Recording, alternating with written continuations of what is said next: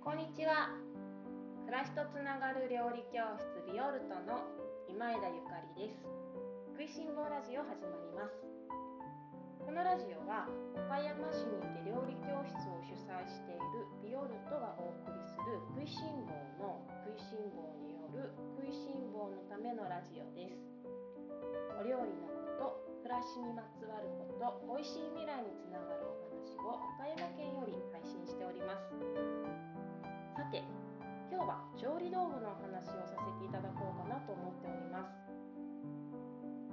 ジオを始めて数週間経ちましたが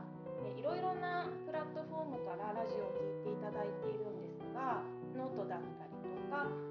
Spotify だったりとかと一つスタンド FM というアプリからもね聞いていただけるんですね。でこのスタンド FM のアプリの中にはレターっていうあのお手紙をとかを送れるような機能がついていてでそちらのレターを送ってくださった方がたくさんいらっしゃるのでありがとうございます。すっごく嬉しいです。あの質問にお答えしたいなと今日は思っております。質問の一つ、まあ、一つずつあの回を追って回を重ねておお返事っていうのかな。あのラジオでラジオのテーマにさせていただけたらと思ってるんですがえっと、調理道具どんなものおすすめですか？どんなものを使ってますか？っていうご質問をいただきました。ありがとうございます。えっとそうですね。やっぱり私お料理が大好きなので調理道具も大大大大大好きです。本当にいろいろなものを使ってきましたしいろいろなものを持っているし確かにおすすめもいっぱいあるかもえっと、まずは基本的にコンロなんですけれども、私はガスコンロを使っているので、あのガスのコンロを好んで普段使っています。IH のね、コンロもお料理教室を出張とかでさせていただくときに使わせていただくことはあるんですけれども、今現時点ではあんまりあの使うきっかけがなくて、普段はいつもガスコンロであの調理をしています。で合わせてオーブンなんですけれどもオーブンもガスであの、まあ、オーブンもガスでっていうかあの自宅とね料理教室のキッチンスタジオと私贅沢のことに台所を2つ持ってるんですね。で自宅の方は電気オーブンを使ってるんですけれどもキッチンスタジオの方はガスオーブン使ってます。感想はどちらもいいです。どちらもいい。ガスのいいところ電気のいいところ特にオーブンはすごく感じますね。あのこっちの料理はガスが美味しいなとかこっちの料理は電気オーブンが美味しいななんていろいろあるので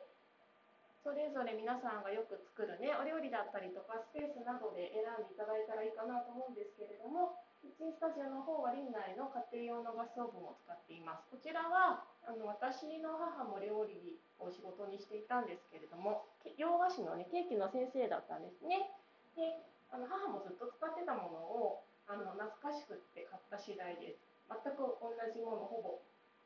あの10万円ぐらいの家庭用のオーブンなのでなんですけど何段もね入るのがすごくいいところでやっぱパワーがありますかね。あの使い慣れてるからっていうのが大きな理由で院内のガスオーブンをキッチンスタジオでは使っていますあとはえっと、あ、そうね、一番使うのお鍋とかフライパンですよね。お鍋はステンレスの多重層のお鍋を使っているんですけれども、実はね、ここ何年ぐらいかな、4、5年ぐらい前にガラッと全部一式買いました。それまではドイツのメーカーのステンレスのお鍋なんかを昔あの海外で働いていた時に集めたものがあってそれをずっと使ってたんですけどあとあのルクルーゼとかもなんか流行ってたじゃない？なのでなんか12個持ってたんですけど45年前にサラダマスターというアメリカのアメリカ発のステンレスの多重層鍋に出会いましてで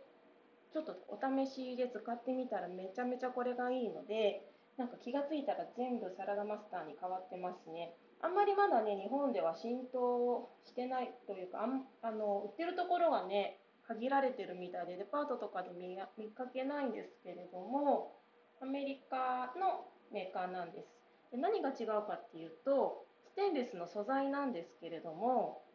よくあのステンレス皆さんお家にもし台所で引いていらっしゃったら何かバットとかボールとか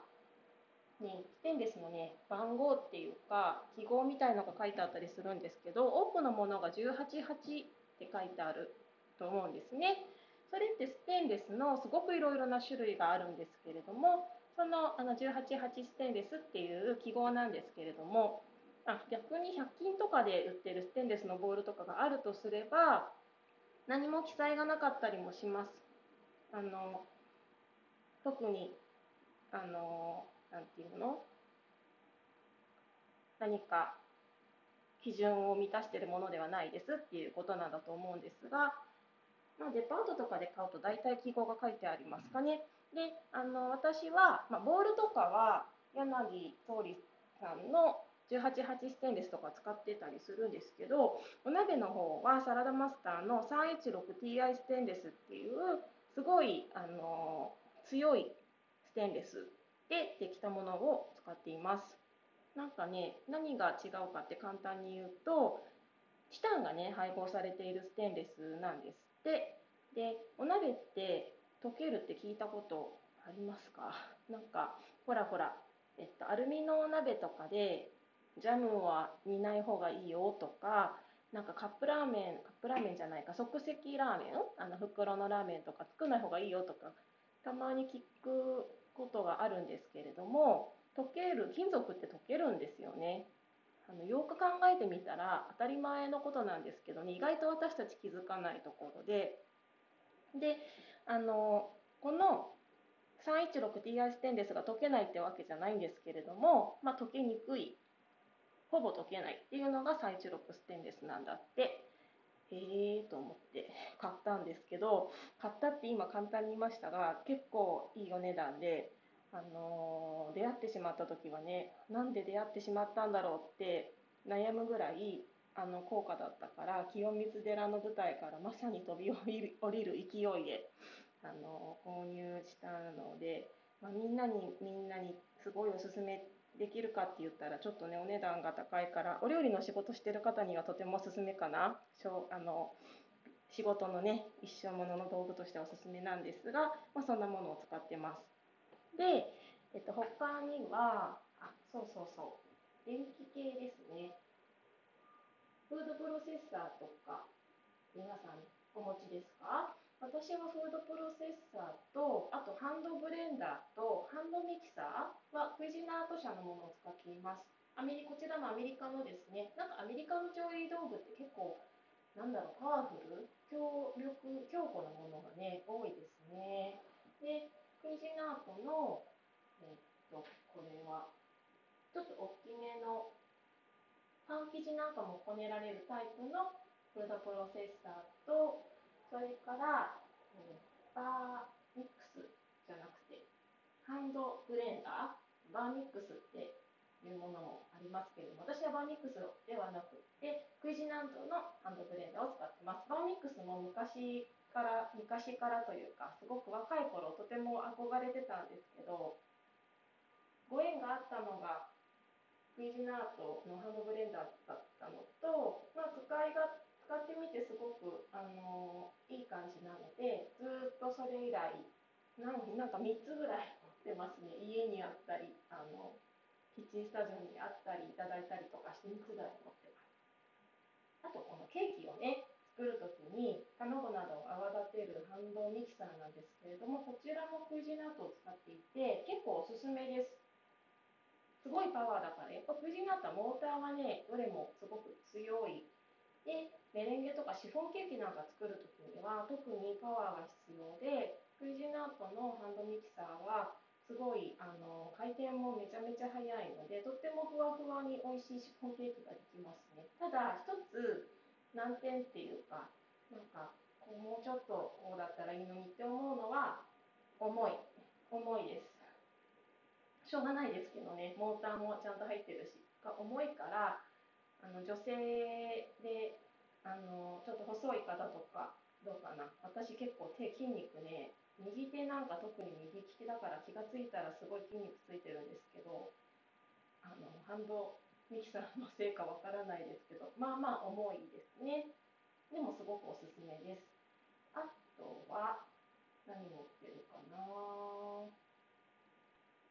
あそうそう。最近ね低温調理器買いました。これはまだ本当にあの数回しか使ってないのでメーカーはまだ言うのやめとこうと思ってるんですけれども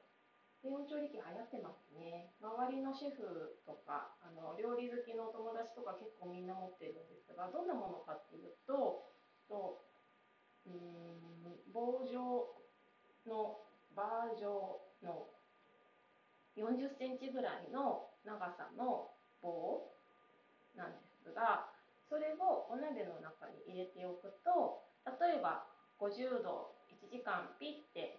押して置いておくとお鍋の中を50度1時間で保ってくれるっていうようなものです。温泉卵とか簡単に作れるっていうものなんですが私前からね、まあ、確かに気になってはいたんですけれどもまあいいかなとは実は思って買っていなくってっていうのは先ほどあの言ったサラダマスター？が結構低温調理が可能なお鍋で蓋にねカチカチカチカチっていうバルブがついてるんですけどそのバルブが87度でカチカチカチってなるちょっと不思議なお鍋なんですね。で87度のところから意識して弱火にかけておくとそれ以上温度が上がらなかったりするのでで保温効果も高いから、まあ、サラダマスターで低温調理結構できるからいらないかなと思ってたところあの、お友達の味噌屋さん？岡山県のあの瀬戸内市長船っていう場所があるんですが長船でお味噌屋さんをしている名東味噌本舗の高原さんがいつもあの商品、ね、お味噌とか麹を持ってきてくださるあの料理教室でも商品を販売してるんですけれども持ってきてくださるついでにいつもいろいろなお料理をやレシピをねご紹介してくれてでこの前あの甘酒レシピをちょっと面白い甘酒レシピを持ってきてくださったんですよね。でその時に米麹持ってきてくれて「ゆかりさんこれ80度で8時間でやってみて」なんて言われて80度で8時間ってまあ、鍋じゃさすがに無理だし私ヨーグルトメーカー持ってないし炊飯器も持ってないんですよね。炊飯器はそう持ってないの。お鍋でいつもご飯を炊いていて炊飯器持ってないしだからちょっとどうやってオーブンでも使ってなんかできるかななんて考えてたんですけどたまたま電気屋さんにあの行った時にねちょっとヨーグルトメーカー見てみようかなと思って見たらまあまあ、1万円はいかないけど6000円とか7000円とかするするのであのそれだったら低温調理器買っちゃった方がいいのかなと思っ